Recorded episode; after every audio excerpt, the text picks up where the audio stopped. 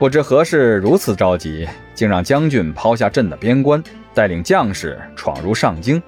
你可知将军无诏私自回京，乃是谋逆之罪？臣自然知道，只是此事关系重大，臣虽肩负镇守边关之责，但更在乎的还是圣体康健。托将军的福，朕好得很。可臣却在边关日夜不寐。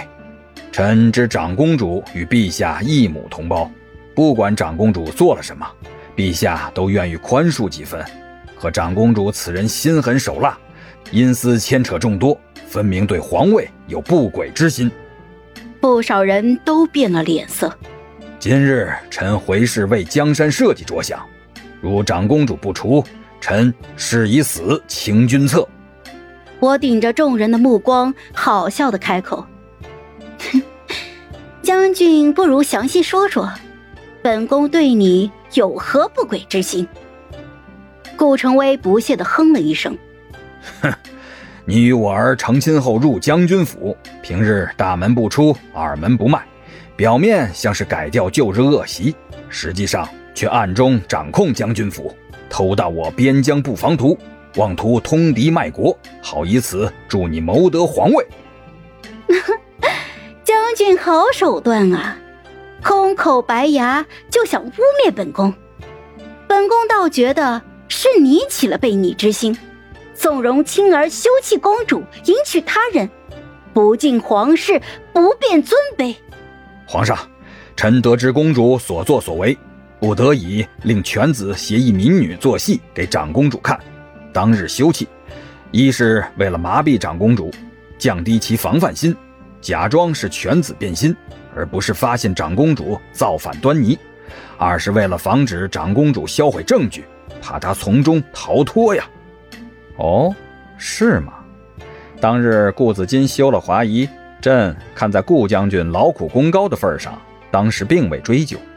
现下顾将军若是拿不出证据来，可别怪朕和顾将军好好算算账。我看着顾成威势在必得的表情，也有一点期待起事情的发展来。将军府自我走后，全由他掌控，里面即使没有东西，也会被顾成威搜出来东西。我看着顾成威下令，让后方的顾子金将证据带上来，不着痕迹的在身后比了一个手势。少卿，顾成威队伍的后方。一匹马儿疾驰而过，扬起了一片黄沙，迷了众人的眼。行至城墙处，马儿缓缓地停下来，马背上坐着一个妙龄女子，头发一丝不苟地全部梳了起来，娇美的脸上平添了一丝英气。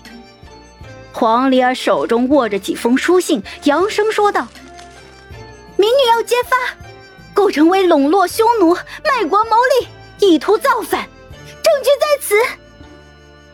好了，本集故事就到这儿，我们下集见，记得订阅和点赞哦。如果你有喜欢的故事，也欢迎在留言区告诉我们。